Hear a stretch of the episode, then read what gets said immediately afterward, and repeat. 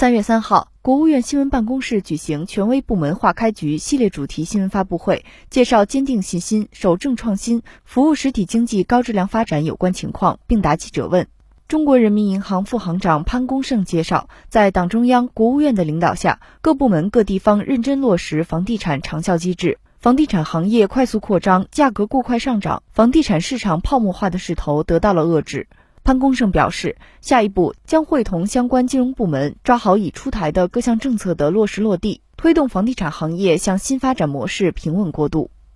中央呢高度关心的房地产市场的健康发展。十九大以来的党中央关于房地产调控的方针政策是非常清晰和明确的，就是坚持房子是用来住的，不是用来炒的定位。全面落实稳地价、稳房价、稳预期的房地产市场的长效机制，因城施策，促进房地产业良性的循环和健康发展。在党中央、国务院的领导下，各个部门、各个地方认真落实房地产的长效机制，房地产行业快速扩张、价格过快上涨、房地产市场泡沫化的势头得到了遏制。那么，针对房地产市场出现的调整，人民银行呢，按照中央、国务院的部署，我们去年底呢，出台了十六条金融支持房地产市场平稳健康发展的政策措施，市场呢把它称为叫“金融十六条”。我们会同相关部门呢，从供求、供给和需求两端发力，促进房地产市场的平稳运行。随着疫情形势的好转和疫情防控政策的调整。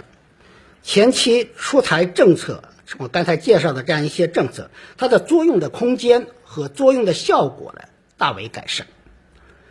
近一段时期，市场信心加快恢复，房地产市场交易的活跃性有所上升，房地产行业，尤其是优质房地产企业的融资环境明显改善。我国的城镇化呢，仍然处于发展阶段，住民家庭改善性住房需求潜力很大。收购并主的发展模式呢，也有很大的发展空间。下一步呢，我们将按照认真贯彻落实党的二十大和中央经济工作会议的工作部署，坚持房子是用来住的，不是用来炒的定位，认真总结和吸取中国房地产市场发展过程之中的经验和教训，